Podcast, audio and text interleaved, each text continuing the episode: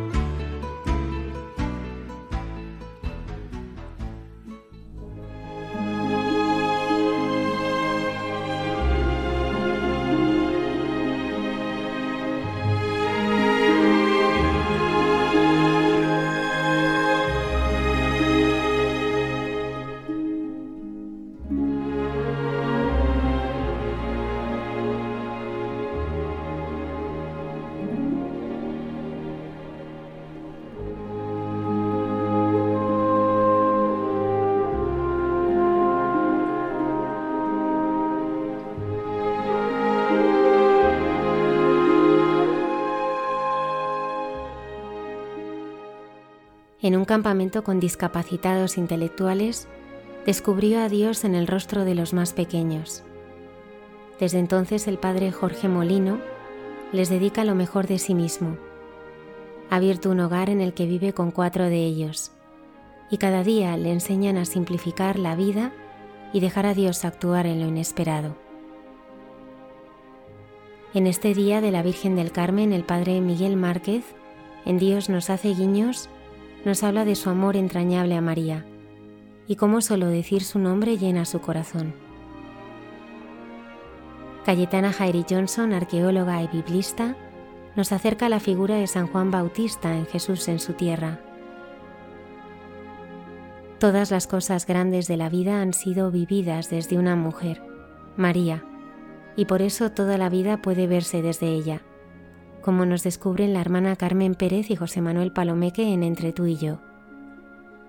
Saludamos a todo el equipo del programa y a Antonio Escribano que nos acompaña desde el control de sonido.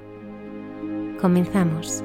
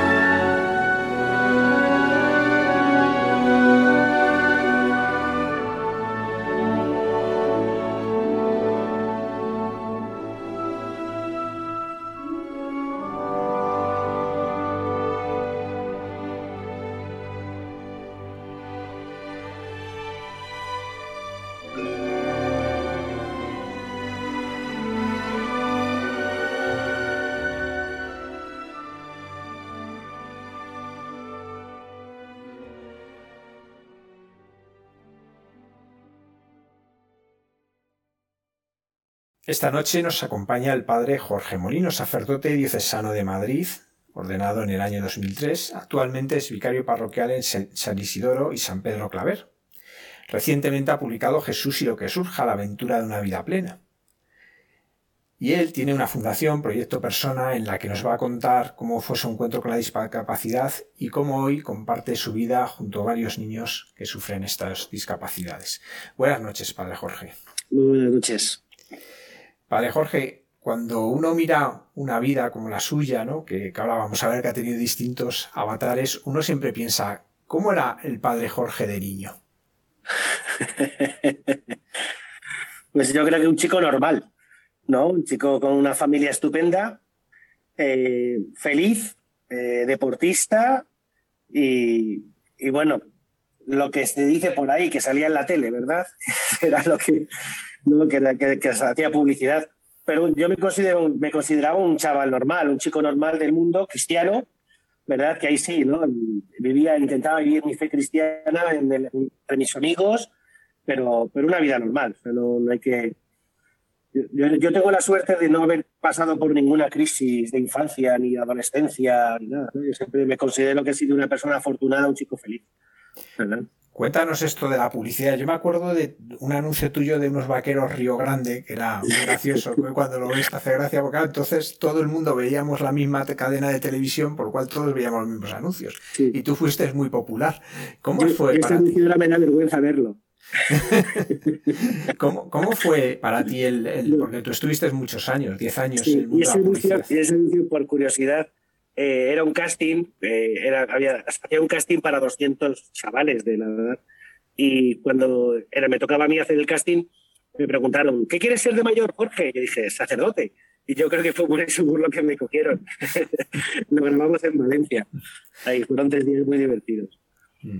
¿Cómo fue para ti vivir ese mundo de publicidad que desde lejos pues parece a lo mejor un poco vana? Eh, para mí era algo divertido. Es decir, ahí o sea, yo lo hacía como algo que me divertía, era un hobby para mí, no era algo así como profesional, donde yo pudiera. Nunca he pensado dedicarme a eso, ¿verdad? A la publicidad o a la televisión, porque yo quería ser sacerdote, ¿no? Y dentro de mi corazón estaba el deseo de ser sacerdote. Esto era una cosa que para mí era muy divertido, me lo pasaba muy bien y, gracias a mis padres que en ese sentido hacen que, lo vivas con tranquilidad, ¿no? Que, eh, pues para mí fue algo, pues eso, como te decía, no muy divertido y muy tranquilo. ¿verdad? Empecé a los ocho años por mi hermana, que, que, una agencia de publicidad quiso que ella hiciera publicidad, porque ella sí salió en un programa bailando, y mis padres metieron mi foto con ella y ahí empecé yo, con los ocho, desde, a los ocho añitos, con mi hermana haciendo publicidad, hasta dos meses antes de irme al seminario, que fue el último anuncio que hice. ¿no? Pero era algo divertido, la gente allí era, es gente fabulosa, y como no lo vivía desde el ámbito más profesional, pues yo tampoco tuve así grandes problemas, ¿no? Como lo, típico que se oye, que ocurre en esos ámbitos, ¿no? Sí lo podía escuchar yo también, ¿eh? Con otras personas, que a lo mejor veías que era una chica modelo profesional o un, o un señor que trabajaba de esto profesionalmente y te dabas cuenta en, las, en las cosas oscuras que se tenían que meter, ¿no? Para hacerse, para hacerse camino que no, es un camino fácil siempre, ¿no? Pero yo lo vivía pues como un hobby. Entonces, claro, gracias a Dios yo iba al casting, luego grababa el anuncio y, y todo era muy divertido y como estaba desde los ocho años, pues conocía a los productores, conocía a mi madre que me acompañaba cuando era pequeño, ¿no? Y, y, era para mí un ambiente muy familiar, ¿no? Nada, nada extraño, ni nada malo, ni negativo, ni mucho menos nos ha dicho que, ya en aquel anuncio dijiste quiero ser sacerdote. ¿Desde qué momento tú tienes clara que, el Señor te está llamando? ¿Cómo, ¿Cómo surge esa atracción hacia el sacerdocio? Pues mira, eh, es algo que para mí es un misterio porque yo siempre, siempre he querido sacerdote. Es decir, de pequeñito me preguntaban, Jorge, ¿qué quieres ser de mayor? La típica amiga de mamá, ¿no? Jorge, ¿tú qué quieres ser de mayor? Yo sacerdote, ¿no? Yo diría sacerdote. Eh, eh, lo vivía, lo vivía con una ilusión con esa ingenuidad que lo vive un niño, porque no sabes lo que significa ser sacerdote, no, no, no, tienes un conocimiento profundo. Pero mi corazón lo veía como una ilusión, ¿no? la ilusión de ser sacerdote que estaba muy, muy metida en mí, pero que me iba a la cama a dormir y soñaba con, con ser sacerdote. Es decir, que no era, no era una idea, no era más bien un afecto, un sentimiento profundo ¿no? que tenía dentro de mí que lo vivía con, y nunca, nunca se me quitó esa idea, ¿eh? en toda ni mi adolescencia, ni, ni nada, ¿no? Eh, yo lo veo como una gracia de Dios, ¿no? una vez, claro, cuando me ordené diácono, mi madre me dijo que yo soy el pequeño de cinco, ¿no? que cuando me tuvo a mí ya eran muchos. cinco ya eran muchos, ¿no? Y que conmigo no podía. Mi madre me dijo, yo es que Jorge ya contigo no podía, ya eras el pequeño cinco. Y mi madre ya, pues, me lo dijo cuando me ordené diácono, ¿eh? es cuando mi madre me dijo, así que yo le dije al Señor que tú eras de él, que yo no podía contigo. Y yo dije, bueno, pues a lo mejor por aquí Dios escuchó a mi madre, ¿verdad? Que, que ya me estaba poniéndome en sus manos, ¿no? Lo que sí es cierto es que yo siempre he querido ser sacerdote, pero vivido como una ilusión, que, era, que es lo bonito, ¿no? Que no era algo, una idea, ¿no? sino una ilusión de, de, una búsqueda de felicidad, ¿no? Que eso es lo que siempre, cuando me preguntan por mi vocación, yo siempre lo he dicho, ¿no? Eh, yo no he tenido la experiencia de decir, me falta algo y busco a Dios. O tengo un problema profundo y busco a Dios, ¿no? O he tenido una conversión profunda y busco a Dios. No. Para mí ser sacerdote era ir más ser más feliz. Es decir, aquí Cristo, soy súper feliz, me va bien, no en la vida, estoy mm, súper feliz, ¿no? Los anuncios, el deporte, los amigos, la familia, pero había un impulso dentro de mí que me decía, no, no, es que esto es más felicidad, más felicidad, ¿no? Entonces es, es, como yo lo he vivido, ¿no? Como yo lo he vivido, una gracia, yo sí creo que es una gracia de Dios, ¿no? Vivirlo de esa manera. Padre Jorge, lo que estás diciendo entiendo que tu relación con, con, el Señor, con Jesús, era muy natural. Si tú tienes que explicarle a alguien que no conoce a Jesucristo cómo era tu relación con Él, ¿cómo se la explicas? Sí, aquí fíjate que sí, que en mi relación con Cristo, yo cuando era joven, yo sí creo que hubo un antes y un después. ¿No? Mm, mi familia normal, católica, mi padre nos lleva a misa toda la familia los domingos, íbamos con él, la tradición de la fe, ¿no? de ir a misa los domingos, los sacramentos, la parroquia donde haces tu, donde vives tu, tu vida parroquial, tu, fe, ¿verdad? Mi madre, menos, menos recta en ese sentido de la formación de la conciencia, etcétera, mm, una relación con, con, la Virgen María más, más cercana. Pero claro, como yo quería ser sacerdote, eh, de repente mm, un amigo mío me habló de ejercicios, espirituales. Y yo fui a hacer una tanda de ejercicios espirituales, de cuatro días, en silencio, ¿verdad? Con la milicia Santa María. Y, y, ahí hubo un antes y un después. Porque para mí ahí fue descubrir a Jesucristo. a partir de ahí fue, Jesucristo es mi amigo y está presente. ¿no? Y entonces a partir de ahí eh, fue un punto de, de, profundidad en lo que significa la fe, de relación con Cristo, de, de llevarle cerca, de, buscar la oración, pero como el que busca un amigo, de buscar una misa porque quiero comulgar, ¿verdad? Y recibir a Cristo.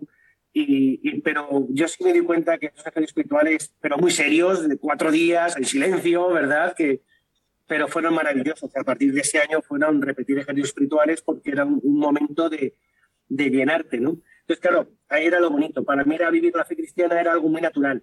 Y, eso era, yo creo que algo también interesante porque era como yo me presentaba delante de mis amigos.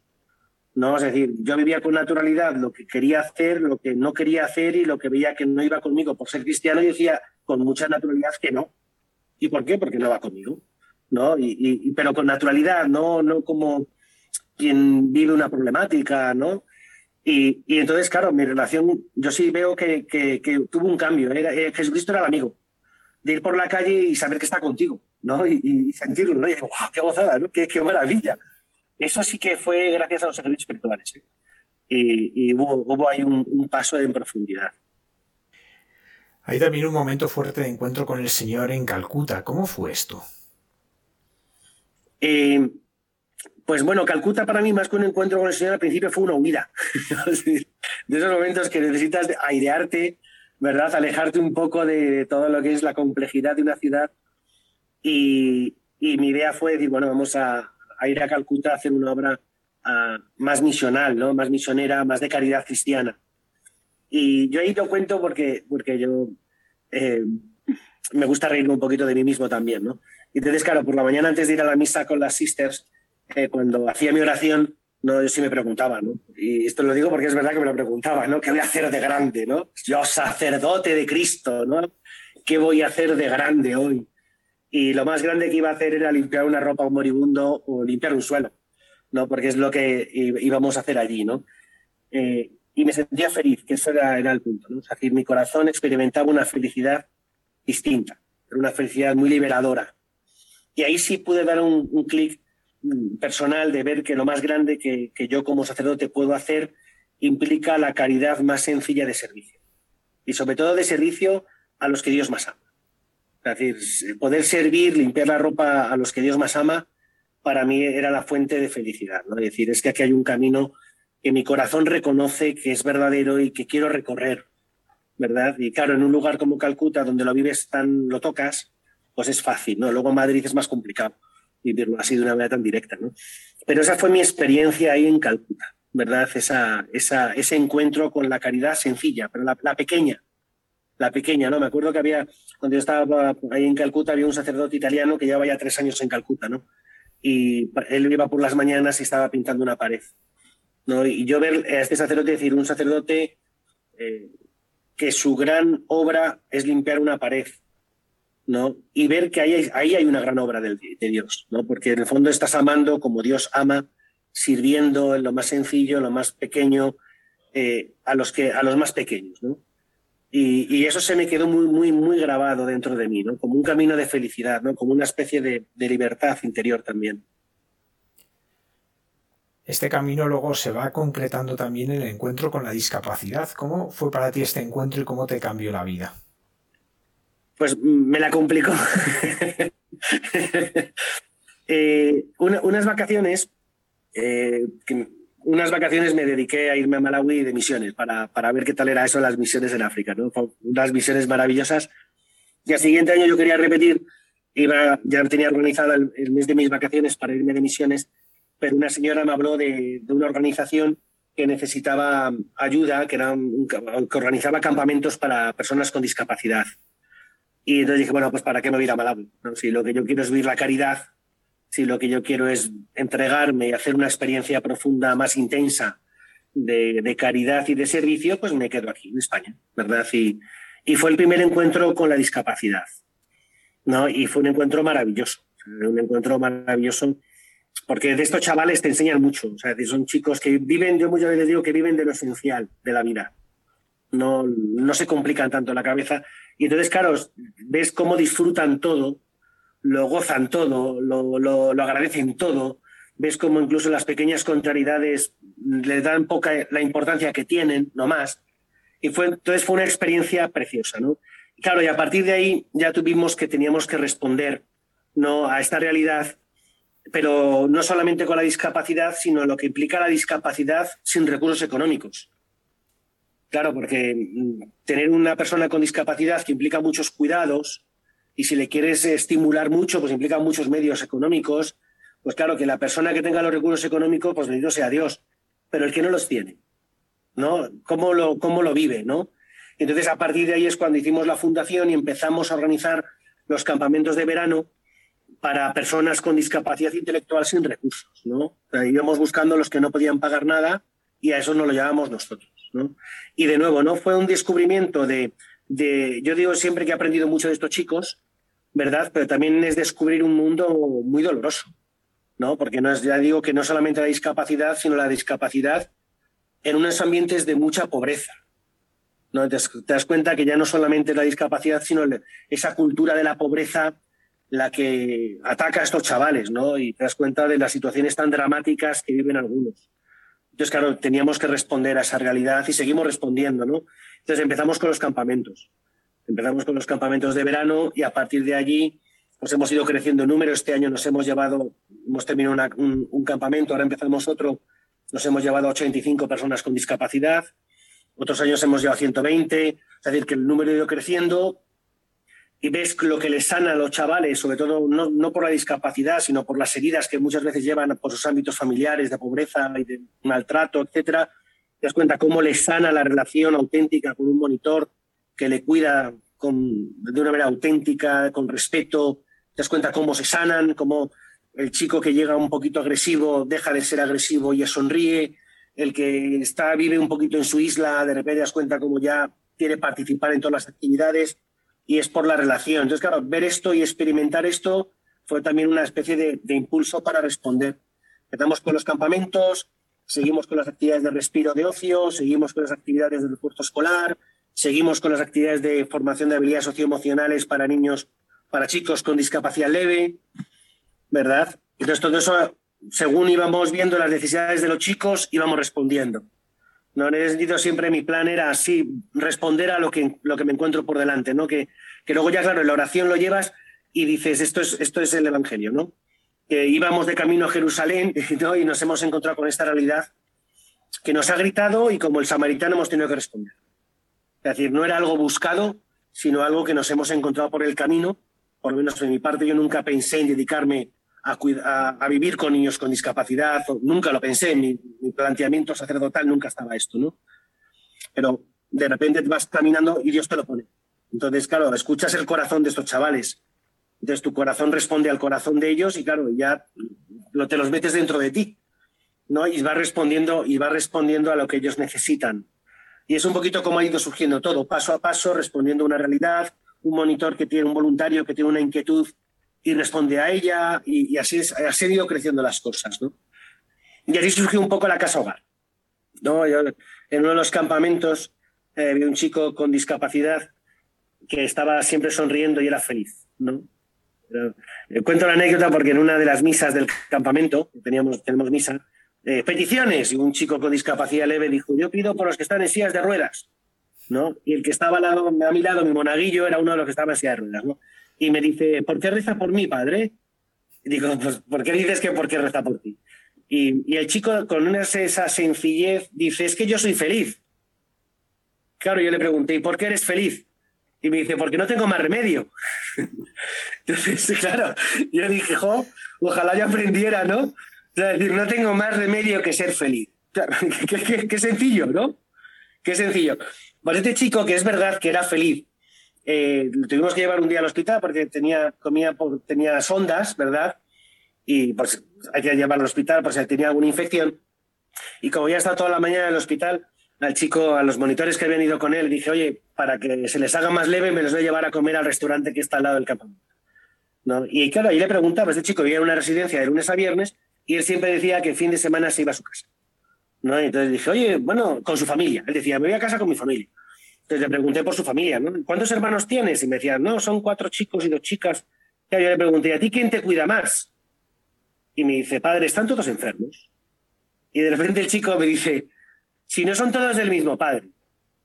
Dice, si mi madre es una monja. Este chico había estado desde los ocho meses en una, en una casa hogar en una casa dirigida por religiosas, ¿no? donde este chico que había sufrido abandono, aparte de la discapacidad, eh, había sido, vivía con él. Entonces, claro, yo dije en ese momento, en ese momento dije, mi Calcuta. Desde ese momento de verdad dije, este es mi Calcuta. ¿No? El poder dar esta, eh, para chicos con discapacidad que no tienen la suerte por distintas situaciones de contar con un ambiente de familia, ¿no? Un ambiente de familia, poder ofrecerles esta, esta riqueza que es luego lo que les va a hacer felices. ¿no? A nivel cognitivo podrán desarrollarse más, menos, eso lo da lo que podamos estimularle su techo cerebral. ¿no? Pero la felicidad es, tengo un lugar donde soy... Que... Entonces, a partir de ahí surgió el proyecto de la Casa Hogar, ¿no? con la fundación. Un proyecto que lleva ya funcionando un año, que tenemos a cuatro niños, tres niñas, un niño maravillosos, ¿verdad? Eh, con distintas discapacidades y distintas situaciones familiares. Y en septiembre pues ampliamos la familia a dos más, el grupo de la Casa Hogar a dos más, ¿verdad? Y lo mismo, ¿por qué hemos ampliado a dos más con todo lo que implica de trabajo, de gastos económicos?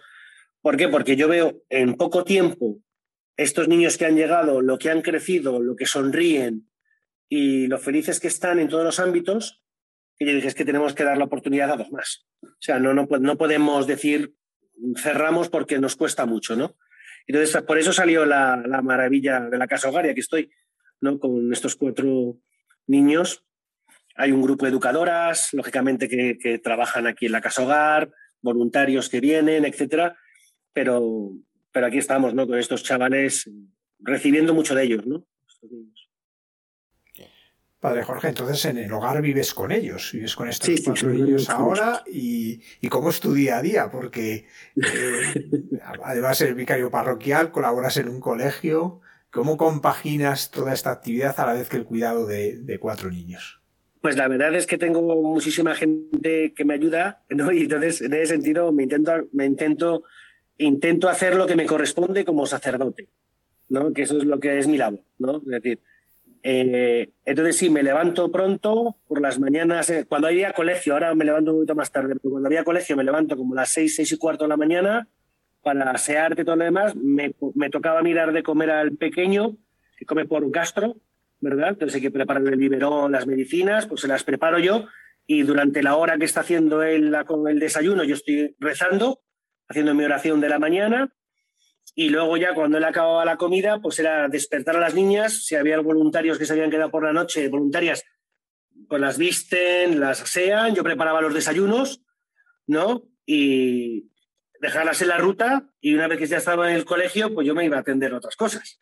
¿No? Yo me iba al colegio y si tenía que ir a hacer misa a la parroquia, me iba a la parroquia, ¿verdad? Hasta que los niños venían por la tarde de saliendo del colegio, que ya tenía yo eh, educadoras que se encargaban de, todo lo demás, ¿no? Cuando llegaba el trabajo...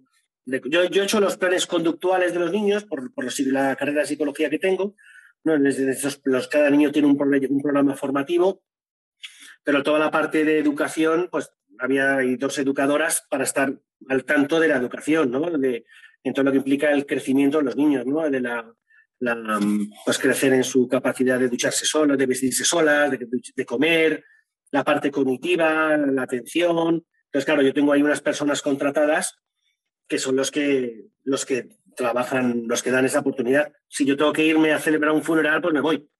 ¿no? Es decir, que no tengo que estar yo aquí, ¿verdad? Que yo superviso, doy indicaciones, estoy con las niñas cuando puedo y con Ryan y soy el primero que si puedo cambiar un pañal lo cambio porque es, una, ¿no? porque es mi manera de, querer a Dios en este niño y, hago todo eso, pero que gracias a Dios soy un equipo de gente muy fuerte, ¿no? de que también lo vive, me acompaña en este proyecto. ¿no? Y señoras que se encargan de la parte logística de las comidas, de las cenas, de que la nevera esté llena. Claro, cuando estábamos confinados era más complicado porque tocaba a mí hacer todo, ¿no? Pero tocaba cocinar y tal. Ahora ya no. No, pero por eso yo que gracias a que hay un equipo muy grande de gente que, es buenísima, que también lo viven desde la fe, no lo viven desde la fe, pues, eh, pues a mí me permite poder hacer lo que tengo que hacer como sacerdote, ir a la parroquia a confesar, celebrar la misa o lo que sea. Padre Jorge, nos has dicho cómo eh, cuando cambias un pañal sientes y experimentas que, que se lo haces al Señor. Pero es verdad que a veces el que ve la discapacidad intelectual desde lejos no entiende que esa persona sea capaz de Dios. No entiende que esa persona tiene una relación viva con el Señor. Eh, ¿Cómo lo descubres tú y cómo, cómo has ido descubriendo cómo en, estas, en estos chicos, en estos niños, en este caso, que es lo que tienes en la casa, hay una relación preciosa con Dios? Mira, te voy a contar dos cosillas, ¿no? En, otro en el, en el campamento, es que en el campamento a veces con las misas ocurren cosas maravillosas, ¿no? Y hace una, estaba yo dando la homilía eh, era el Evangelio de Santo Tomás, ¿no? Se has tocado a Dios, ¿no? O sea, Tomás que toca a Dios. Y entonces yo le pregunté a los chicos, eh, ¿vosotros habéis tocado a Dios? Preguntas fáciles, ¿no? ¿Vosotros habéis tocado a Dios? Y dos chicos con discapacidad, uno con muchísima discapacidad, que apenas que para hablar se tiene que poner la mano en la boca, ¿verdad? Y que no se puede, no puede hacer absolutamente nada solo. Este chico dijo, yo he tocado a Dios. Y yo le pregunté, ¿y tú cómo cuándo has tocado a Dios? Y ese chico me dijo, en la comunión. Yo me quedé de cuadros. Y hubo otro chico que tiene menos discapacidad intelectual que también dijo, yo también he tocado a Dios. Y le pregunté, ¿y tú cuándo has tocado a Dios? Y él me dijo, cuando los voluntarios me cuidan, lo está haciendo Jesucristo. Claro, yo me quedé con los ojos cuadrados y el voluntario que estaba detrás de él se desaltaba la lágrima. ¿no? Entonces, claro, te das cuenta lo que decía antes. Nuestros chavales eh, como no se complican la vida, muchos de ellos, van a lo esencial, tienen la más capacidad de tocar a Dios, más que nosotros, que nos comemos mucho la cabeza, que nos enredamos, ¿no? Estos chicos viven las cosas con mucha más simplicidad, con mucha más sencillez que nosotros. La vida en general. Te das cuenta su capacidad de perdonar, su capacidad de disfrutar las cosas. una vez dando de comer a un chico que estaba en un, un sándwich de jamón y queso, fíjate tú, y yo veía que el chico saboreaba cada vez que le daba un, un pedazo. Y yo, claro, yo me preguntaba, ¿cuándo he, sido yo, ¿cuándo he sido yo la última vez que he disfrutado de esta manera algo tan sencillo? Entonces decía, es que no sé ni disfrutar las cosas como las disfrutan ellos, ¿no? Pero la segunda parte, que es un poquito como yo lo intento vivir, en el fondo es ver lo que vivir el evangelio, lo que dice el evangelio, ¿no? Que Dios ama a los pequeños.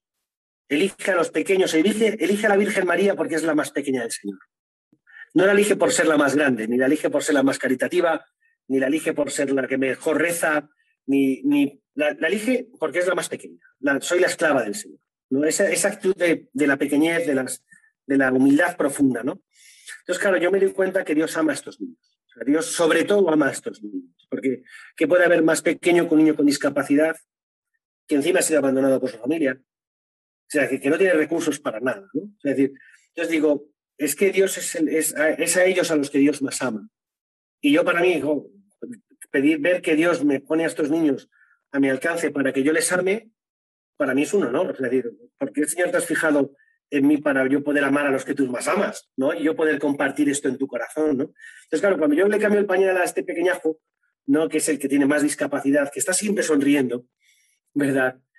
Eh, digo, es que, Señor, si es que tú le amas así, si es que tú, ¿cómo no lo voy a hacer? Si, ¿Cómo no lo voy a estar contento si tú a este chico es al que más ama, además que está bautizado, este, este chavalito está, bautizado, ¿no? Yo a veces no me entiende porque no tiene capacidad de comprensión, ¿no? Yo a veces le digo, oye, reza por mí, ¿eh? que estoy aquí, y cuando llegues al cielo, dile al Señor que te cambie el pañal, ¿verdad? Para que me ahí una, me eche eso ahí una, una mano, ¿no? Pero, pero el punto es decir es que puedo, puedo amar a los que Dios más ama. Y luego sí aprendes, ¿verdad? Sí aprendes mucho. Cuando está este chaval, también hay gente que viene y dice, ay, pobrecito. Y digo, pobrecito, ¿por qué? Pobrecito, ¿por qué? O sea, es decir, es, el que Dios más ama porque es el más pequeño, está bautizado, por tanto, tiene una vida de gracia dentro de él, porque está bautizado, no comete ningún pecado grave, y Dios no hace más que amarle, porque Dios no hace más que cuidarle. Y cuando ya no esté aquí con nosotros, va a estar en el cielo. Pobrecito yo, o sea, pobrecito de mí, que me complicó la vida y todo lo demás, ¿no? Pero claro, los parámetros de Dios son distintos a los nuestros, ¿no? Entonces, por una parte, poder participar en, amar a estos chicos que, Dios ama a los pequeños, se revela a los pequeños, cuida a los pequeños. Y por otra parte, si aprendes, yo por lo menos intento aprender de ellos a ser pequeño, no a ser pequeña. ¿no? Hay una de las niñas que se porta un poquito mal, ¿no? se porta bastante mal. ¿no? En algunos momentos, por su discapacidad y sus trastornos, se porta un poquito mal. Entonces, a veces hay que, hay que castigarlo un poco. ¿no? Y cuando la regañas o la castigas un poquito, ¿no? No, eh, no doy el nombre técnico de psicología que suena mejor que castigo, ¿verdad? Pero ¿no? cuando la haces lo que se dice el tiempo fuera, ¿no? Te saco del, del, lugar donde estás, te aparto, ¿no? Porque te estás portando mal, esta niña se pone a llorar mucho. Se pone a llorar, pero muchísimo. Y, y me mira siempre, me mira y me dice, ¿me quieres? Está llorando, la estoy castigando, me mira y me dice, ¿me quieres? Claro, yo a la niña digo, claro que te quiero. Que te estás portando mal, yo te quiero. La niña pequeñita, cinco añitos, pero muy pequeña, extiende siempre los brazos para darme un abrazo. Claro, yo muchas veces le digo, señor, si yo fuera así contigo, ¿no? O sea, si yo fuera así contigo, ¿no? El, el, poder a lo mejor eh, tener una debilidad, tener algo y enseguida mirarte y decirte, ¿me quieres? Me porto mal, pero tú me quieres, Señor. ¿No? Y poder escuchar de Dios, que dice, ¿cómo lo voy a querer? ¿no? Pues dame el abrazo, ¿no? yo intento aprender de ellos. O sea, decir, esta manera de, de cómo son, con su espontaneidad, con su ilusión, con, con la sencillez con que viven las cosas, ¿no? Yo, yo, intento aprender de ellos para yo relacionarme así con Dios. No hay decir, si yo fuera así de pequeño, con, si yo te tratara a ti como estos niños me tratan a mí, no, yo sería santo. sería, sería increíble. Entonces ahí aprendo también de ellos, de, de, ese cómo son pequeños y cómo viven la pequeñez. Lo que te decía antes, ¿no? su capacidad de, disfrutar las cosas, su capacidad de, esto, ¿no? me quieres, eh, su capacidad de, ser, de perdonar con mucha sencillez todo lo que les pasa. ¿no? O sea, aprendes, aprendes a ser pequeño. Por lo menos es un poquito lo que yo intento hacer, ¿no? aprender a ser pequeño. ¿A ti te ha cambiado? Entiendo que sí, el modo de rezar el rezar con estos niños? Eh, bueno, yo rezo con ellos cantando. Es decir, por las noches cuando se ya están en la cama, para que desde la casa tenemos una capillita y a veces las niñas sí entran, ¿verdad? A, dar el besito al niño Jesús, ¿no? Porque tengo, le puse en Navidad y como es un bebé, ¿no? Pues se, lo, tiene más cercano, ¿no? Lo tiene más cercano. Y entonces a veces sí entra a la capilla, ¿verdad? A lanzar besitos al niño Jesús y a la. Eh, les llevamos a la cama y cuando están en la cama siempre me dicen, canta, canta. Y entonces yo ahí les canto. Y como no me sé muchas canciones, sino solamente Ave Marías y María Mírame, ¿verdad? Pues ahí eh, rezo Ave Marías, pues, pues la verdad, poniendo a, los niños en las manos de. ¿no? Y, se aprenden las canciones, ¿no? Y hay una niña de las que está aquí que apenas ahora está empezando a hablar, que, que está con seis añitos, que la ves tarear María Mírame, ¿no? Pues qué maravilla, ¿no? Y entonces, claro, con ellos, con ellos canto. O sea, con ellas, mi forma de, rezar con ellos es cantar. En el mes de mayo fue ir a comprar flores para ponerse a la Virgen.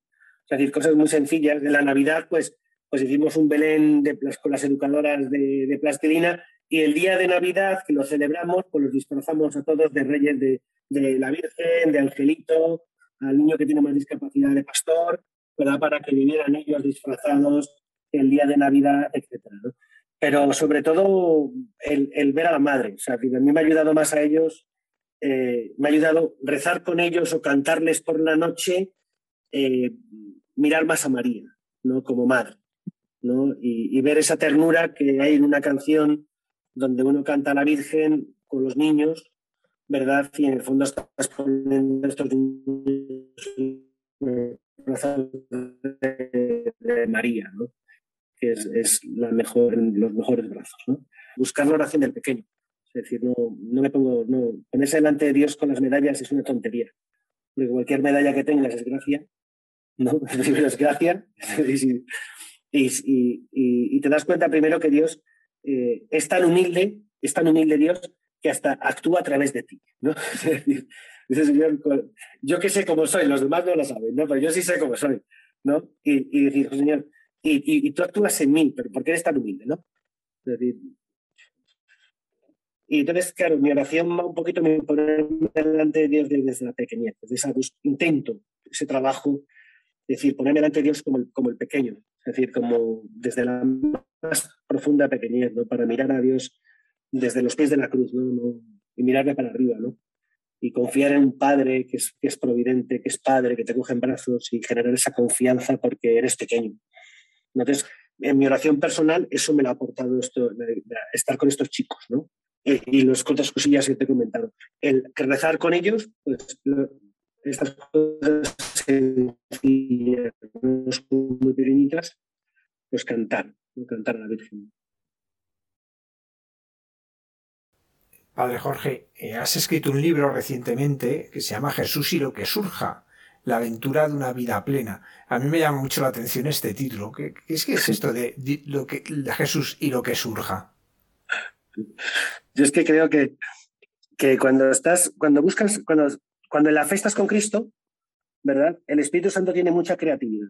yo creo que a veces, eh, a veces tenemos excesivos esquemas mentales de lo que es la vida espiritual, de lo que es la pastoral, pero yo me digo, ¿no? Lo que Él quiere. Es decir, tú, tienes, tú vas con Cristo y hay una acción de la gracia. O realmente hay una acción de la gracia. ¿no? Y la acción de la gracia implica, eh, no es lo que yo quiero en mi vida espiritual, es lo que Cristo hace que surja en mi vida espiritual. Porque Cristo está presente. Entonces, si, si, si Cristo está en mí, ¿no? y, todo su amor está en mí y su luz, pues Él tiene que surgir cosas. Pero surgen porque Él está. No surgen porque yo las crea o porque yo las produzca, ¿no? sino surgen porque Él está ahí presente. ¿No? Y entonces, claro, yo me doy cuenta que cuando, si, si vivimos la fe desde esa relación real con Cristo, real, ¿no? De, yo soy tu amigo, ¿no? Esa relación de amistad profunda o de hijo. Y, vivimos esa relación real, ¿no? Su presencia hace surgir cosas, ¿no? En nuestra vida. porque Dios tiene muchísima más creatividad que nosotros, muchísimas más ganas de evangelizar que nosotros y muchísimas más ganas de amar que nosotros, ¿no? Y entonces Él, cuando está, hace que surjan todas estas cosas. ¿no? Y te das cuenta de lo que habla San Pablo de la libertad del espíritu. ¿no? Y por eso lo que surja es, es que Jesús, y es que lo que surja, o sea, no te compliques, que van a surgir cosas. o sea, deja que Él vaya actuando, ¿no? O sea, no, te, no deja que sí, tú lo tuyo, porque tenemos que poner nuestra libertad, tenemos que hacer lo que podamos nosotros, ¿verdad? Pero, pero sé flexible a la gracia del Espíritu Santo. No, no, deja que Él actúe, ¿no? Y de verdad que es que surgen cosas, ¿no? Y yo lo he visto, pues, como tú lo habrás visto, en muchísimas personas, en nuestra vida pastoral, en la parroquia, surgen cosas porque de repente alguien lleva una iniciativa, ¿no? En mi vida, pues no me, he encontrado con los chavales con discapacidad sin buscarlo, pues ha sido algo que ha surgido porque estaba Jesús, ¿verdad? O tales cosas que van surgiendo que son aventuras, que son sorpresas, ¿no? Y que son maravillosas, ¿no? en el libro trato el tema muy, muy, muy rápido, pero a mí me encanta, me, encanta la, la, palabra porvenir, ¿no? La palabra porvenir, ¿no? Porque estamos muy preocupados en el futuro como proyecto, ¿no? Nos proyectamos, ¿no? Y tenemos nuestros planes de acción, nuestros proyectos personales, ¿no? Todo lo que yo me proyecto hacia adelante, hacia el futuro, ¿no? Pero ante esta palabra, ante la palabra proyecto y futuro, está la palabra porvenir, ¿no? Que es lo que viene de frente. Lo que viene de frente, lo que está por venir, yo no sé qué es, pero si hay un padre providente, eh, debe ser algo maravilloso.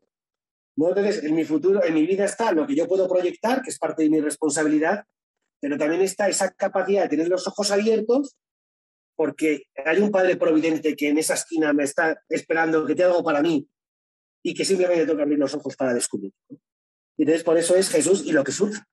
no nos tú, Jesús, y lo que surja, que va a ser maravilloso, no te compliques, ¿no? Lo que Dios quiere, ¿no? Es, es, es y lo que Dios quiere, ¿no? Pero es, que, pero es que es real, o sea, surgen cosas, ¿no? Con Cristo surgen cosas. Padre Jorge, seguramente al principio de tu ministerio, pues la misa perfecta era una misa en la que todo iba conforme el guion, conforme tiene que ir, y que uno tiene una vivencia en silencio, sin ruidos, eh, una profunda vivencia interior, pero tú ahora te encuentras celebrando misas en que puede pasar cualquier cosa en cualquier momento. ¿Cómo esto, que aparentemente a muchos a lo mejor les podría distraer o nos podría distraer, cómo a ti te ha ayudado a vivir más la Eucaristía? realmente las misas, sobre todo con los, campamentos, es que realmente ocurre cualquier cosa en cualquier momento. Y eso es así. Y luego además que en el campamento tenemos chavales con distintas discapacidades, ¿verdad? Entonces hay chavales con discapacidad leve que se enteran, participan, ¿verdad? Pero hay chavales con discapacidad muy profunda. Entonces, fíjate, aquí mí lo esencial, como cuando celebro estas misas con ellos, es llevarles a, la mayor grandeza de ellos mismos a través de la mirada de Dios, o sea, que es un poquito lo que yo siempre intento. Sea, decir, qué grande eres, que hay un Dios que te ha creado tal y como eres y para él eres perfecto. Y tu grandeza está en tu corazón, no en tus posibilidades, en tus cualidades, en tu riqueza, ¿no? sino en, este, en este acto de amor de Dios. Eh, la misa me ayuda mucho a escucharles, porque claro, las homilías son muy interactivas, yo pregunto, a veces responden cualquier cosa que no tiene nada que ver con lo que estás diciendo, pero a veces sí te, dan unas respuestas que te impresionan a ti. O sea, hay respuestas que te impresionan, ¿verdad? Eh, porque, lo, porque lo viven, porque los chicos lo viven, son sinceros y algunos de estos chavales que, que, tienen una, que sí tienen una presencia de Dios en ellos, ¿no? Y te lo viven. O sea, a mí, desde el chico que te dice es que Dios me cuida, ¿no? Pero tú sientes que te cuida, sí, Dios me cuida.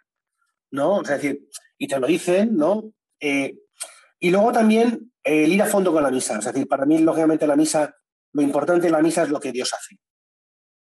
¿no? Y para mí poder celebrar la misa para estos chicos, incluso para el que no se entera de nada, yo digo, sí, pero es que ahora mismo Cristo le está mirando a él. Cristo Eucaristía está mirando a este chaval. ¿no? Y para mí es un momento muy íntimo donde en la consagración levanto la forma, ¿verdad? Y poder decir, Señor, mírales a todos. O sea, tú les, están aquí para, para que tú les mires. Ellos a lo mejor no te miran, ¿no? porque a lo mejor no saben ni pueden. O sea, pero tú sí les estás mirando a ellos, ¿no? Y entonces es ahí donde te das cuenta que la Eucaristía es lo que Dios hace. Es el amor que Dios regala, es la salvación que Cristo entrega. ¿no? Y, entonces no es tanto lo que les dices, o si uno grita, o si el otro se va corriendo, o si el otro se levanta y se te pone delante del altar, ¿no? Y y te hace gestos. No es eso. ¿No? Es sobre todo el poder mirar a Cristo, levantar la forma de decir, Señor, aquí están estos, estos chavales que son los que tú más amas porque son los más pequeños, no míralos y cuídalos. ¿no? Y te das cuenta que, que realmente Dios actúa, ¿eh? Dios les cuida. ¿eh? Dios les cuida. En los campamentos nunca ha pasado nada raro, nunca hemos tenido ningún accidente, es decir, porque Dios les cuida. Y, y los ambientes todos acaban felices, los chavales quieren volver, ¿no? Y, y, es fruto de lo que nosotros aportamos, pero también es fruto de lo que Dios hace.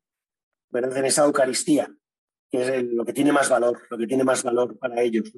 Y luego se acercan a comulgar con más conciencia lo que es, algunos con un poquito menos, pero comulgan, reciben la gracia. Y de nuevo, pues es, la gracia la que está en ellos, es Dios, ¿no? ¿Qué importa que ellos se enteren más o, menos, ¿no? Pero ahí está, ¿no? Es como el que se pone delante del sol aunque no te quieras poner moreno, te pones moreno, ¿no? es decir, tú no lo buscas, pues te pones moreno. Pues estás delante de Dios, el, amor te llega, ¿no?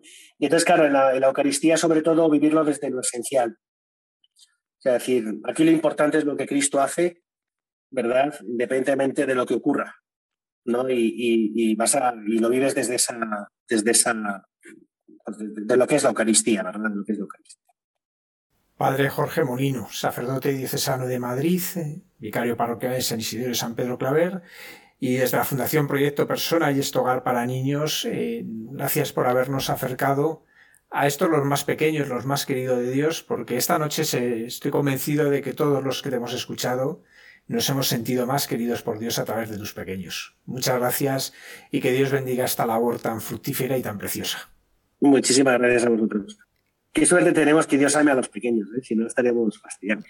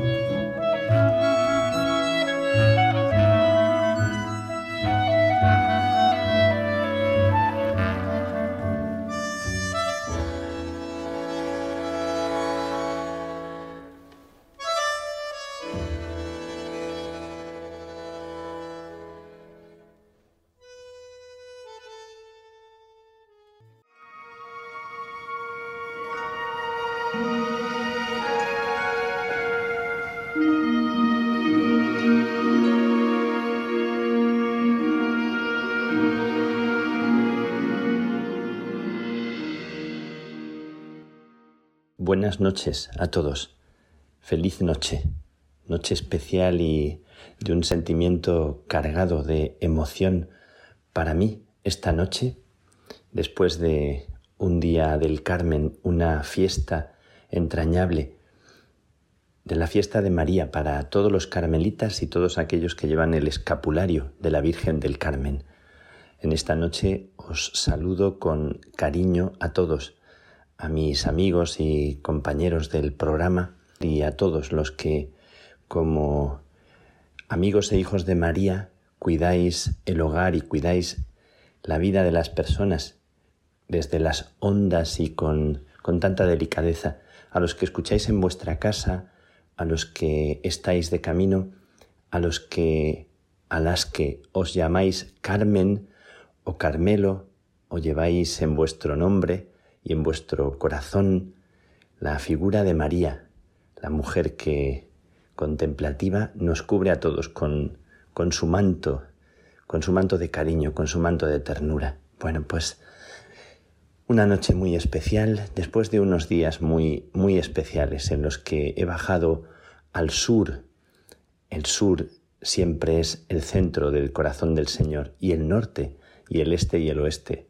Nadie está en el sur y está en un lugar más bajo que otro. Y esta es la enseñanza tan bonita de María, que es la mujer humilde, la mujer que dice Isabel de la Trinidad que ocupó un lugar que nadie le quitará, que es el lugar de su humildad.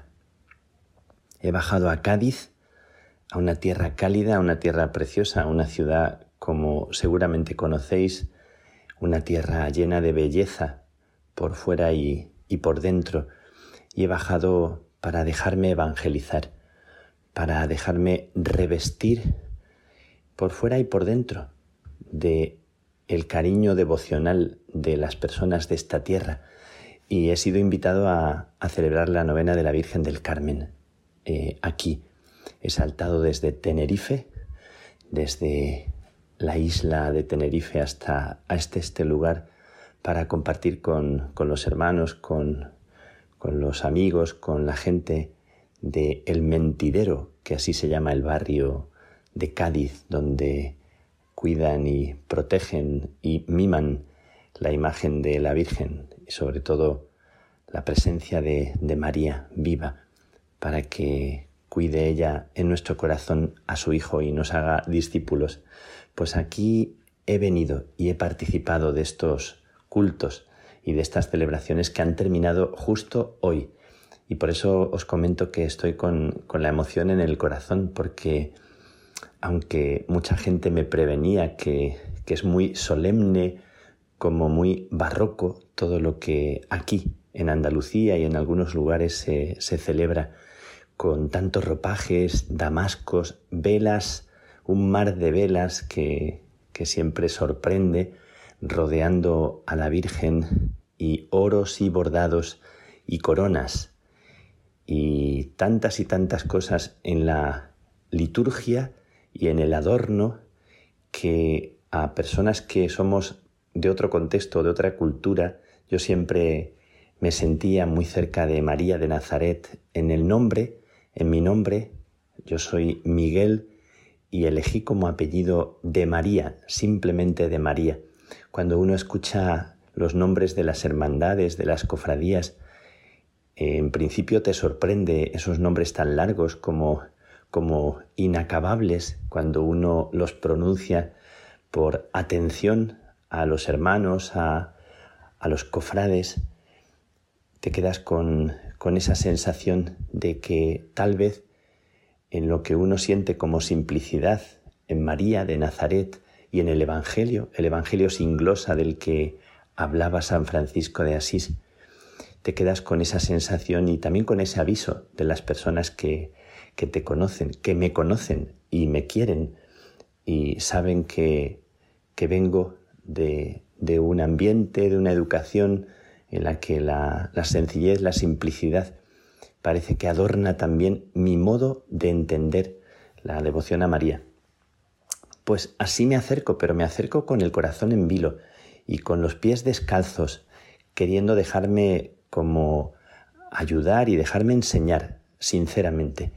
Y he sido como María durante estos días, porque esa Virgen vestida con tanto mimo, con tanto adorno, con tanto encaje o con tanto bordado, también me ha trasladado su sentir, me ha invitado a que yo me deje también acompasar, que me deje cuidar y me deje conducir también. Y cuando me han pedido y me han dicho que si quería una casulla u otra casulla, pues yo he dicho que me pongan la casulla que, que a ellos más les guste, la casulla que más, que más les parezca que es adecuada. Y me he dejado vestir con, con algunas casullas en algún momento bordadas de, de oro y, y, además pesada. O sea que hay casullas que, que son realmente muy pesadas y pesan con el cariño de la devoción de, de personas que hace mucho tiempo o no hace tanto, las han bordado en horas interminables de puntadas como hacen las personas que, aman. Puntada a puntada van bordando y tejiendo la vida. Y, y quiero decir, para los que escuchen y conocen este lugar que es Cádiz y tantos otros lugares, que me he sentido evangelizado por el cariño de la gente, que debajo de los ropajes, debajo de esa apariencia que a veces a algunos les puede provocar una sensación de ocultamiento. Decía Santa Teresita que ella sentía a María más como madre que como reina. Y había una canción, recuerdo, hace mucho tiempo, que decía así, no me gusta María como te pintan. Y la canción era un comentario a una especie como de, de interrogante sobre algunas imágenes de María que es precisamente con lo que yo me he encontrado, con determinadas imágenes, pero quiero cambiar aquella canción en mi corazón, porque de hecho ellos me han convencido de que lo que se esconde en cada vela, en cada puntada de un bordado, en cada detalle, en cada tela de damasco que cuela, en cada cirial, eh, etc., lo que se esconde es un cariño profundo y hondo y un deseo de aprender a vivir, un deseo de ponerse bajo la mirada de María y bajo su manto y pedirle que nos enseñe, que nos engendre a la vida, que nos ayude. Y esto he sentido en el silencio y en el celebrar la Eucaristía cada día. Lo he sentido muy, muy fuertemente y no son palabras amables que digo para congraciarme con nadie, porque no necesitamos, ya no es tiempo de congraciarse con nadie, ya no es tiempo de buscar agradar, porque cuando estamos delante de, de María y cuando estamos delante de Jesús, hay una fuerza poderosa que nos invita a la verdad, que nos invita a ser personas eh, sencillas, simples, y a no perder más tiempo en aplausos que son vanos, ni en buscar medallas, ni en buscar eh, abrazos forzados.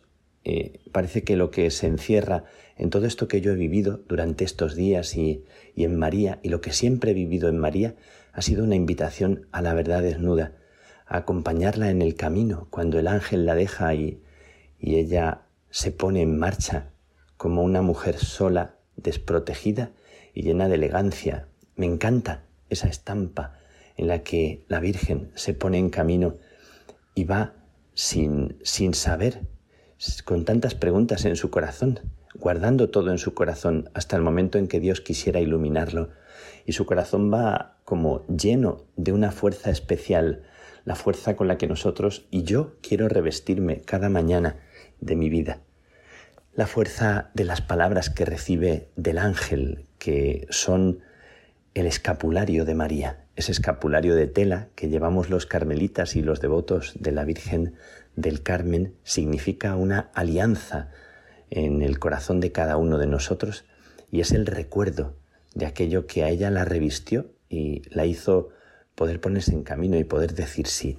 Y María recibe del ángel aquellas palabras que, que en cada momento, que cada amanecer, que cada anochecer, nosotros escuchamos de parte de Dios como las palabras verdaderas, certeras, que tanto necesitamos en este momento. Alégrate, no tengas miedo. El Espíritu Santo vendrá sobre ti. Para Dios nada hay imposible. Escucha las palabras en tu corazón en este momento, en cualquier circunstancia que estés en este momento de tu vida. Alégrate, te lo dice Dios. No temas, yo estoy contigo, yo estaré siempre contigo. El Espíritu Santo vendrá sobre ti y para Dios nada hay imposible. María coge esta palabra y se la cree en su corazón y se pone en camino con el misterio de la vida de Dios en sus entrañas. Qué estampa tan bonita, qué estampa tan, tan humilde frente a tanta prepotencia, a tanto afán de verdad, frente a tanto daño de la vida, frente a tantas heridas que nos hacemos seguramente como justificando o defendiendo nuestras propias heridas, qué elegancia la de María, la mujer que se pone en camino para servir. Pues esto he celebrado durante estos días y esto he vivido y esto me ha, me ha cautivado, me ha eh, sobrecogido y me lanza a lo que venga por delante, me invita a un sí, a un sí verdadero en mi corazón, y esto te invito a vivir y esto te pido, para que sea un sí en tu corazón, en este deseo de confiar y esperar en un momento nada fácil de la historia en el que estamos, en el que todos nos sentimos tan pequeños y por otro lado tan unidos, nos sentimos tan, tan cómplices. A veces también nos hacemos tanto daño porque nos vemos como enemigos.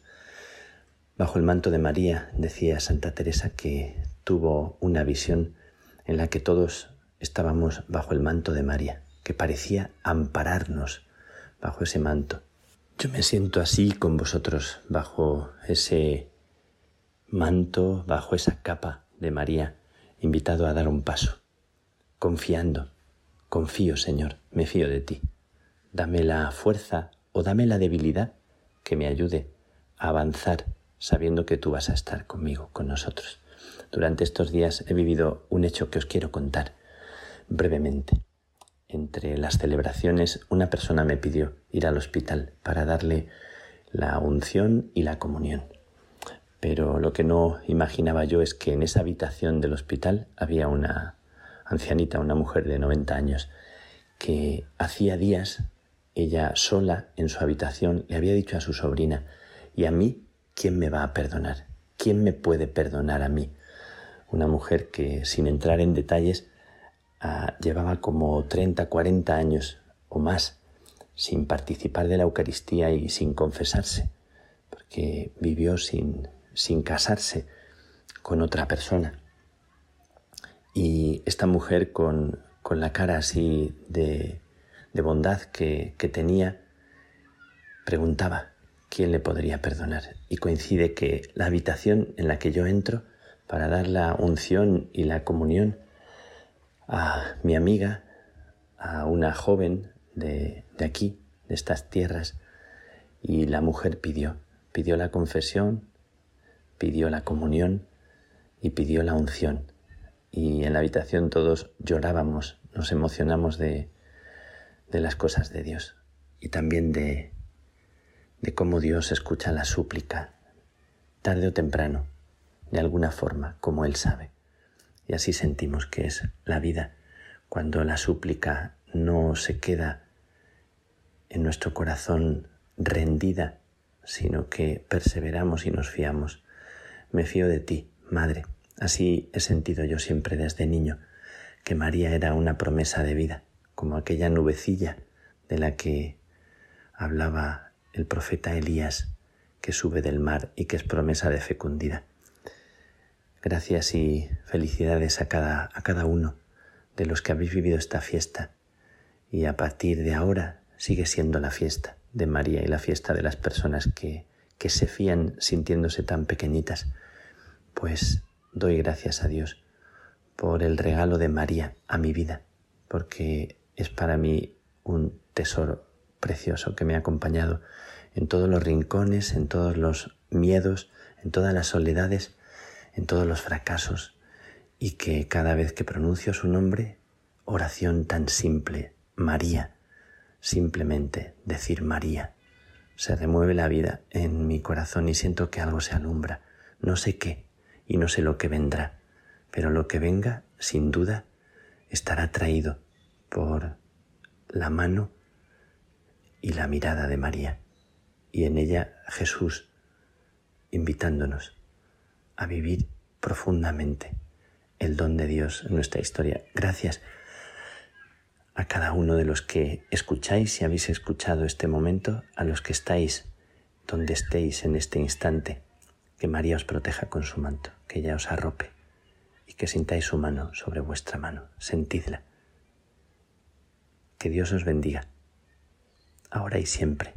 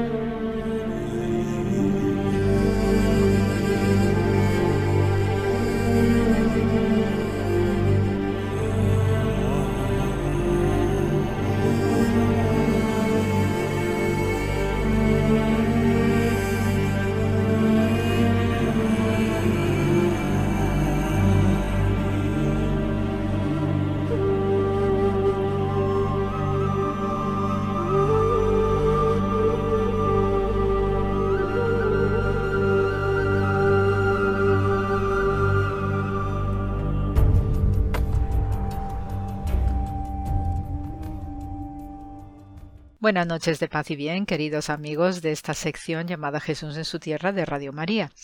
Y como ya os adelantaba la semana pasada, pues eh, a propósito de este inicio del verano en la tradición judía a través del mes de Tamuz, os voy a contextualizar con figuras principales, eh, como de nuevo os anticipaba la semana pasada, que celebramos en estos inicios y arranque del verano. Y voy a iniciar precisamente con la figura de Juan el Bautista. es uno de los grandes eh, figurones ¿no? que tenemos en la historia de este siglo I y que rodea precisamente la llegada y la predicación de Jesús de Nazaret y sabemos ¿no? de este encuentro maravilloso que se dio en Enkerem entre María embarazada eh, con su prima Isabel que también igualmente está embarazada de Juan el Bautista y de hecho hay una diferencia de seis meses entre el nacimiento de uno y el nacimiento del otro. La figura de Juan el Bautista la tenemos no solamente en los registros del Nuevo Testamento, sino que también hay una mención expresa de él en Antigüedades Judías de Flavio Josefo. Eh, para mí Flavio Josefo es, una gran referencia historiográfica eh, que eh, nos sitúa también fuera de lo que es la redacción bíblica, pues precisamente historia y contextos no culturales también de, ese siglo I que rodea todos los acontecimientos que vivió Jesús de Nazaret y los apóstoles y todos sus seguidores, además de grandes eh, acontecimientos no histórico-políticos que vivió la región con el mundo romano.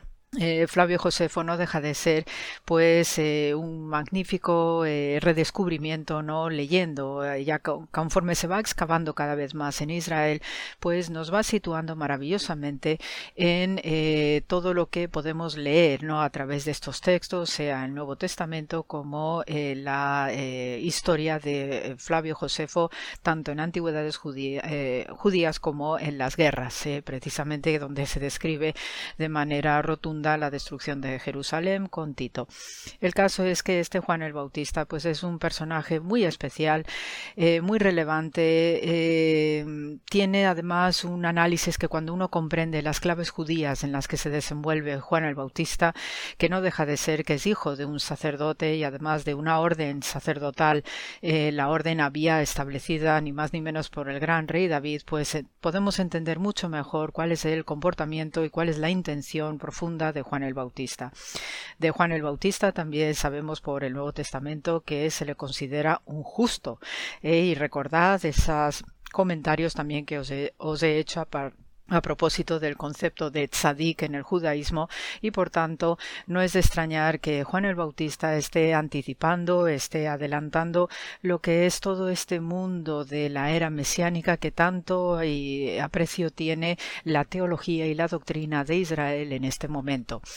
Eh, sobre la figura de Juan el Bautista se sabe que tenía un porte, era una persona además grande en tamaño y sobre todo por esa conciencia tan tan eh, fuerte de justicia que tiene interiorizado, obviamente por su formación también como hijo de Zacarías, sacerdote en el templo de Jerusalén, pues obviamente tiene unos principios y unos valores que no se los quita nadie, eh, si me permitís esta expresión eh, coloquial. El caso es que eh, el propio Juan pues debía tener eso, una, una planta y, una, y dar una impresión de autoridad, típicamente también en línea de los grandes sabios de Israel, sobre todo donde la justicia impera que realmente debía impresionar a todos. Y eh, igualmente eh, se hace una frecuente referencia a él cuando le preguntan si es Elías, ¿no? Porque sabemos también por la tradición judía que Elías es el heraldo del Mesías, ¿no? Es el caso, el primer caso, ¿no? Que, donde tenemos una, eh, un ascenso en vida, ¿no? Sabemos que Elías no muere, sino que es llevado al cielo en un carro y entonces precisamente por esta, esta situación del profeta Elías en el Antiguo Testamento, pues obviamente al no morir, desde luego que tiene muy claro los judíos que es el que va a hacer, ¿no? La va a vocear ¿no? el advenimiento del Mesías precisamente porque no ha muerto.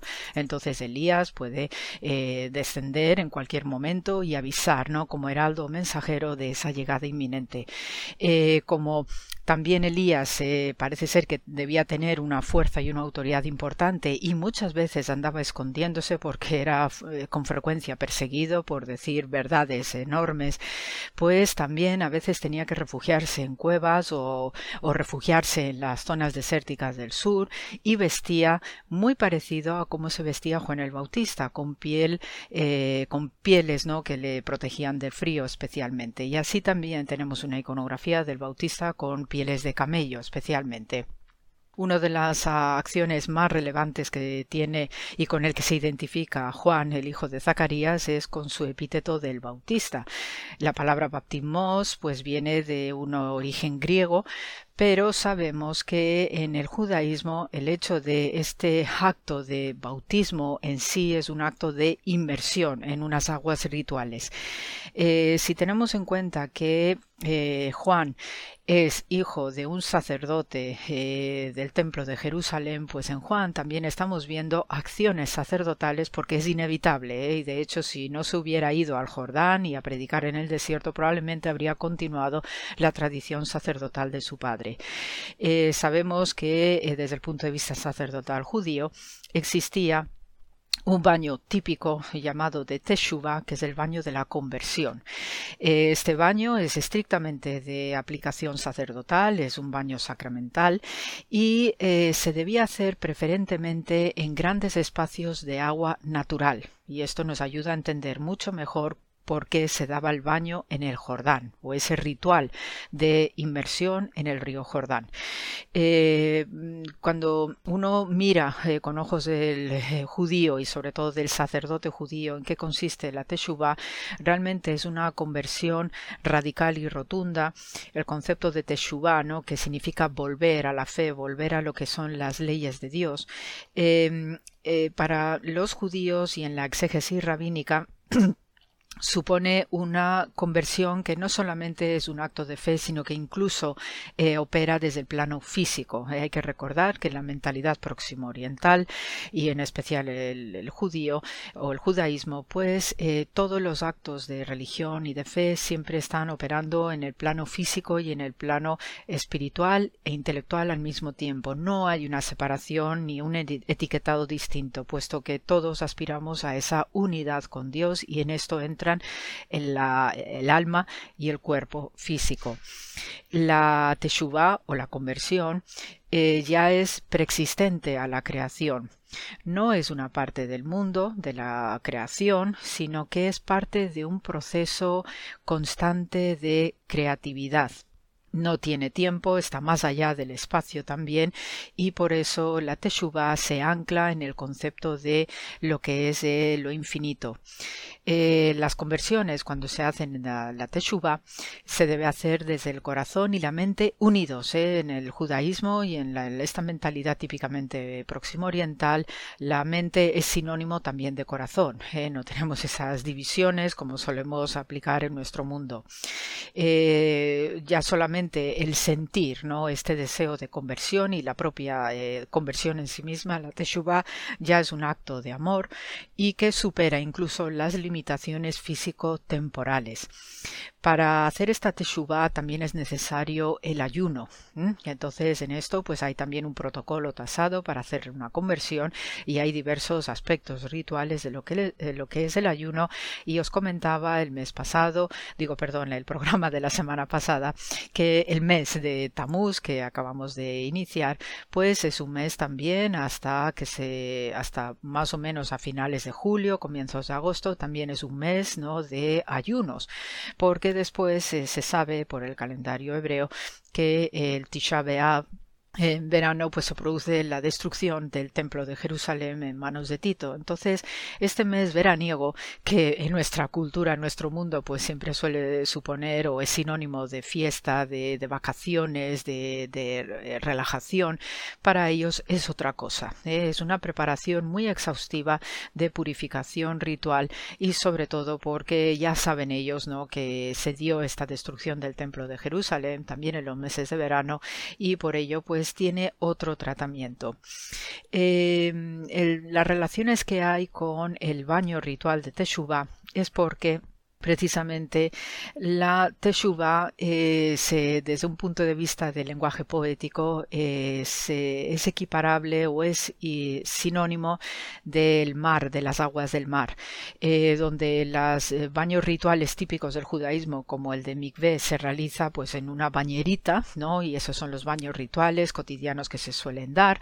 En cambio, cuando se hace un baño de teshuva, tiene tal calado y tal dimensión como representación de lo que es el orden cósmico eh, establecido por Dios, ese baño no puede hacerse en un espacio limitado, como es el baño del mikveh, sino que por eso se utilizan las aguas naturales como el mar, como los ríos, donde las aguas están en plena explosión de naturaleza, donde también pues habitan ¿no? estos seres acuáticos fabulosos, y por eso la Teshuvah es equiparable a lo que es el mar, porque es, son aguas específicas para la purificación más radical de donde haya.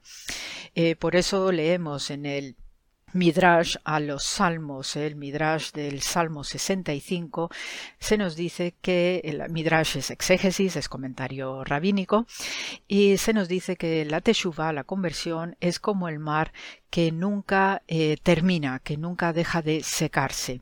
Así que cualquiera que desee bañarse en el mar también puede hacerlo cuando lo desee, puesto que es inagotable. Entonces, por eso, en este sentido, el, baño o las inmersiones rituales que está haciendo eh, el bautista en el Jordán tiene todo este contenido sacerdotal para realmente invitar a la gente a que realmente dé un salto cualitativo en la vida en tiempos muy difíciles ¿no? que le tocó vivir, donde la prevaricación, la mentira, el engaño y donde el sacrificio habitual en el templo de Jerusalén se había convertido en algo falaz, en algo ficticio, donde ya se operaba desde una mecánica que estaba ya vacío de contenidos. Eh, también eh, por la teshuva, por la conversión, se entiende que se hace una limpieza exhaustiva de lo que se entiende por pecado.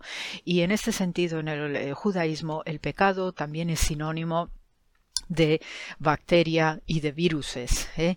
Entonces, eh, cuando se presentan estos aspectos en la salud individual o colectiva de, la, de, los individuos o de las sociedades, se entiende que es porque hay una falla en la moralidad, en la ética y para los que son creyentes, pues hay una falla incluso en la fe.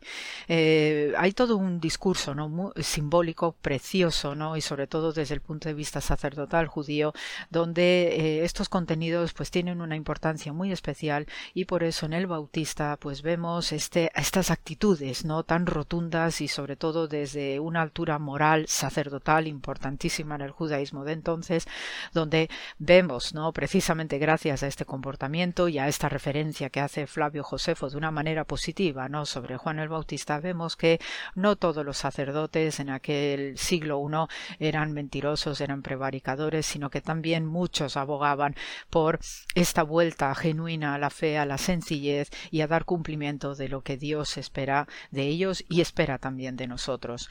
Em, desde el punto de vista arqueológico, pues os puedo comentar que eh, hay unas excavaciones fabulosas en Maqueronte, en la actual Jordania, está al otro lado del Mar Muerto, ¿no? Entonces eh, se puede ver en una colina desde la orilla del Mar Muerto que compete a Israel, se puede ver al otro lado la parte jordana, pues esa loma donde está el Maqueronte, que es donde estaba habitando Herodes Antipas y su esposa Herodías, pues es allí donde fue decapitado Juan el Bautista. Y hay una excavación fabulosa donde sí se ha detectado cómo es toda esta fortaleza de Maqueronte, que fue levantado en su momento por Alejandro Janeo, el Jasmoneo, y que fue habitado pues por toda esta familia, ¿no? De Herodes el Grande y descendientes, ¿no?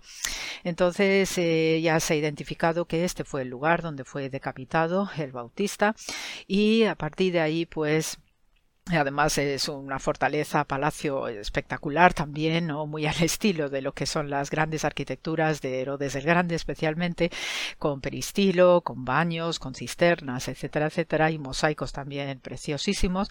Y eh, a partir de ahí, pues hay toda una trayectoria de acerca de los restos de Juan el Bautista y sabemos, ¿no? De las reliquias, ¿no? Viajeras de, de, Juan. Eh, se, se sabe que la cabeza de Juan pues estuvo un tiempo en San María en primer lugar y ahí hay una capilla y una cripta donde se venera desde la tradición eh, oriental cristiana ese lugar no como eh, tumba no de la cabeza de Juan. Después también en Jerusalén está la iglesia ortodoxa de Juan el Bautista donde se dice en una tradición que allí los apóstoles depositaron los restos de, Juan el Bautista con toda eh, urgencia. Y luego después ya tenemos tradiciones viajeras que ya sacan de Tierra Santa los restos de Juan y que al final pues tenemos eh, eh, pasando por Constantinopla llegando hasta Roma donde en Roma en la iglesia de San Silvestre in Capite pues ahí también hay una está expuesta no lo que se conoce como la cabeza de Juan el Bautista. El caso es que es eh, no por menos, digamos, eh, aparente, ¿no? Lo que es eh, la narrativa bíblica, pero sí es un personaje cuanto menos espectacular por todas estas cositas que os he comentado y que bien merece la pena, pues tenerle muy presente, ¿no? A esta figura que precisamente sufrió dos años de cárcel hasta que fue decapitado y que pudo haber huido Por temores, etcétera, pero como justo de Israel no lo hizo porque tenía muy claro cuál era su papel, sobre todo en hacer de avanzadilla para lo que es la figura de Jesús de Nazaret. Así que, queridos amigos, ya la semana que viene os seguiré hablando sobre todo de Pablo de Tarso, de Pedro también, otros grandes gigantes, y sabemos precisamente que Pablo de Tarso estuvo en contacto con estos seguidores de Juan el Bautista que hoy se conocen como los mandeos, eh, hablan arameo y se ubican especialmente en Irak, que están también en una fase muy peligrosa de desaparición, pues por todos los conflictos regionales y siguen imitando y comportándose como hacía Juan el Bautista, en este caso a las orillas del Éufrates. Así que eh, con estos datos últimos, pues eh, me despido de todos vosotros hasta la semana que viene con mucho amor, a seguirse cuidando y a tener presente también a este gran hombre que con este baño de Teshuvah también nos invita a todos a reflexionar y a realmente ser sinceros en nuestras acciones y en nuestra devoción y nuestro compromiso con Dios. Paz y bien a todos.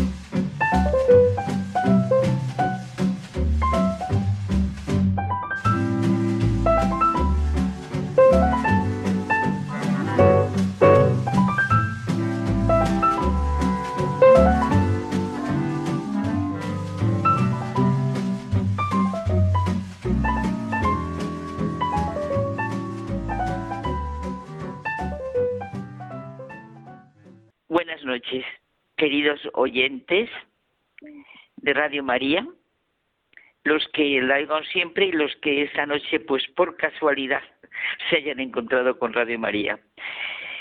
Es que hemos celebrado la fiesta de Nuestra Señora del Carmen. Y por eso José Manuel y yo centramos nuestro diálogo hoy en la madre que Dios quiso para su hijo. Bueno, y al quererla para su hijo, pues lo quiso para toda la humanidad, para cada uno de los seres creados por Dios a su imagen y semejanza, cada uno de nosotros. Nuestra madre, mi madre, y hoy pensamos en ella, Nuestra Señora del Carmen, como la que nos enseña a decir el sí al Padre en la oración, la que nos enseña a orar. María, dijo Benedicto XVI, en una celebración de esta fiesta, fue la primera que creyó y experimentó, de modo insuperable, que Jesús, verbo encarnado, es el culmen, la cumbre del encuentro del hombre con Dios. Acogiendo plenamente su palabra, llegó felizmente al Santo Monte, Monte Carmelo, y vive para siempre en alma y cuerpo con el Señor. A la reina del Monte Carmelo encomendó Benedicto XVI las comunidades de vida contemplativa esparcidas por el mundo y pidió que María nos ayude a todos los cristianos a encontrar a Dios en el silencio de la oración. Realmente, ante lo que ha sucedido, ante lo que ha suscitado el amor a la Virgen, a la Madre de Dios, a la Madre de Jesucristo, a la Madre de toda la humanidad, ante la ayuda recibida por su mediación, bueno, solo hay que abrir los ojos y el corazón Solo hay que tener unos ojos capaces de ver y un corazón capaz de sentir. Por eso, como sentimos muy fuertemente tú y yo, José Manuel, todos los nombres de todo lo bueno que puede existir en la vida los tiene la Virgen. Y también todas las cosas grandes de la vida han sido vividas desde una mujer. Y por eso toda la vida puede verse desde ella. Cualquier fiesta de la Virgen, cualquier advocación, cualquier santuario, pone la vista en un punto concreto para ver todo el panorama de la vida desde una mujer. La intuición de otra mujer le dijo el primer piropo proclamado, bendito el vientre que te llevó y los pechos que te amamantaron. Es verdad. Pues mira, yo también estaba pensando que dentro de nosotros el, el piropo que le dijo también Gabriel, el día de la Anunciación o en el de Isabel en la visitación, pero realmente lo que tú dices, el primer piropo así gritado, vamos, como en las procesiones y fiestas populares, pues sí, lo oyó su hijo junto con todos los que estaban. Y lo repetimos, bienaventurado el vientre que te llevó y los pechos que te amamantaron. Una mujer quiso lisonjear a Jesús de Nazaret. Pues sí, quiso decirle lo que estallaba dentro de su corazón. Es precioso. Y no encontró nada mejor que ese olé ahí tu madre, que diríamos en España. Fíjate que las mejores campañas que pueden haberse suscitado en la historia a favor de la mujer son comparables con la gran realidad del sentido y el significado de que una mujer, una criatura, ha sido escogida para ser madre de Dios y eh, al fin y al cabo madre de toda la humanidad. Para dar el sí más importante en la creación y en la redención, para vivir lo que ella vivió, para dar los pasos que ella dio en el camino de esta vida. Ahora que estamos tan tan de moda, ¿no? Con el empoderamiento de la mujer, pues es que lo tenemos los cristianos desde siempre. Sí, La han proclamado y la proclamarán bienaventurada todas las generaciones. Y en esa bienaventuranza estallan, pues lo que decíamos, y lo que al principio, todos los nombres y todos los mejores sentimientos de que es capaz el ser humano, del que son capaces los hijos. Claro, María, Carmen, Pilar, Covadón, Amparo, Dolores, Asunción, Fe, Esperanza, Caridad, Concepción Inmaculada, Mercedes, Luz, Socorro, Auxiliadora, Lourdes, Fátima, Guadalupe, Chisocoba y, bueno, siguen y siguen surgiendo.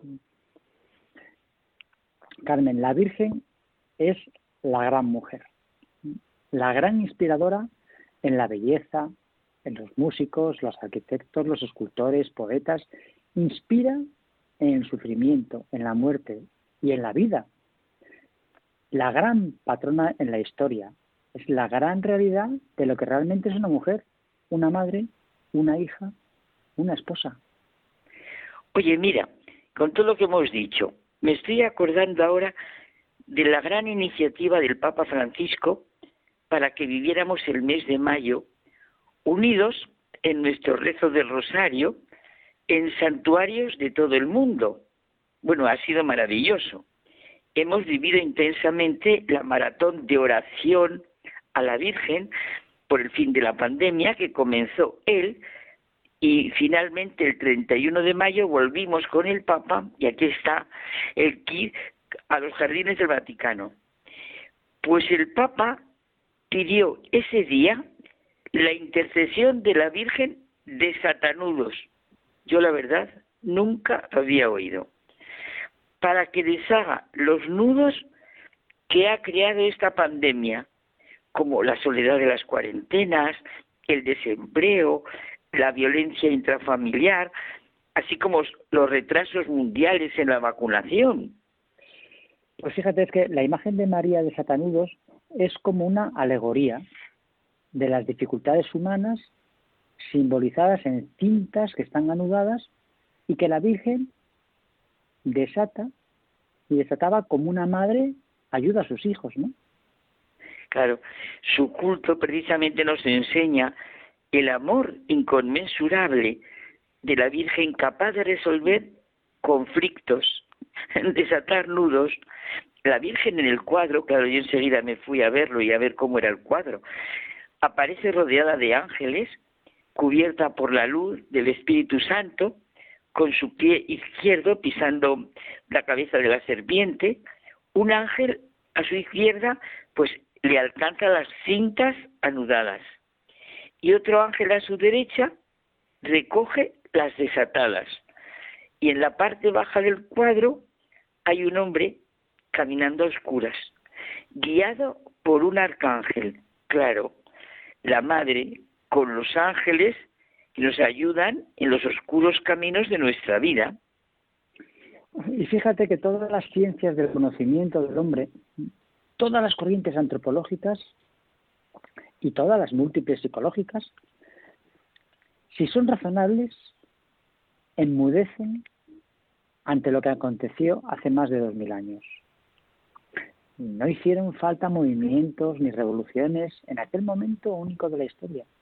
Todas las ciencias son ineptas para discernir la diferencia entre la gran propuesta de Dios en esta mujer y las propuestas humanas, para discernir lo auténtico, de la bisutería entre la realidad cristiana y los mitos y las leyendas. Sí, es como decía un gran pensador, confundir la borrachera del vino o de la droga con la luz con mayúscula, la fuerza, la vida del Espíritu Santo. ¿Cómo sería lo que vivió María? Pensemos en algo así como, no sé, un gran océano lleno de luz, ¿verdad? Lleno de fuerza, con todo lo que se ha escrito sobre ella y todo lo que se sigue escribiendo y se seguirá. Bueno, yo creo que podemos otear un poquito sobre lo que María guardaba dentro de su corazón. ¿Quién ha podido vivir lo que María vivió. ¿Cómo nos va a extrañar lo que ha ido surgiendo en el corazón del ser humano a lo largo de la historia en todos los campos que decíamos? y fiestas, lugares geográficos, arte, culto, bueno, aun en las oraciones más sencillas, las exclamaciones ejaculatorias, las poesías y lo más sencillo. María estuvo siempre junto a él. Vivió todo lo que concernía a su hijo. La vida de su hijo era la suya propia. Pero no fue porque su mente llegara a comprenderlo todo. El Evangelio de la Anunciación lo dice. Lo santo, mentado en la misiva del ángel, ha tomado morada en ella. Dice Romano Guardini que este neutro, lo santo, está pletórico de misterio y expresa la lejanía de Dios. Ella se lo ha dado todo, su corazón, su honor, su sangre, toda su capacidad de amar. La madre no llegó a comprender nunca la profundidad de su vida. ¿Cómo iba a comprender el misterio de Dios viviente? Pero hizo algo mejor y más importante en este mundo desde el punto de vista cristiano. En lugar de comprender, creyó. Tuvo fe, tuvo fe ella, en una época en que, vamos, apenas existía quien poseyese esa virtud en el verdadero sentido de la palabra. Y por eso vivimos a la Virgen desde tantas y tantas advocaciones según el sentimiento de los diferentes pueblos y culturas. Y la Virgen del Carmen es una de las eh, invocaciones. La Virgen del Carmen, la estrella de los mares. Todos los nombres de lo bueno que puede latir y necesitar el ser humano, los tiene María. Oye, y nos podríamos preguntar, ¿qué significa para nosotros? Verás, eso fue la pregunta que le hizo personalmente Peter Sebal a Benito XVI. Le dijo, ¿qué significa María para usted? Y Benedicto XVI le contestó, la expresión de la cercanía de Dios. La encarnación se vuelve realmente palpable solo gracias a ella. Que el Hijo de Dios tenga una madre y que todos nosotros hayamos sido encomendados a ella es de por sí conmovedor. Cuanto más envejezco, dice Benedicto XVI, más importante y cercana se vuelve la Madre de Dios. Es entrañable lo que dijo, ¿eh? Mm, ya lo creo. pues mira, José Manuel, aprender nosotros en la oración a decirle ese sí que dijo nuestra madre. Muy bien. Pues así lo hacemos y nos despedimos hasta la semana que viene. Pues buenas noches.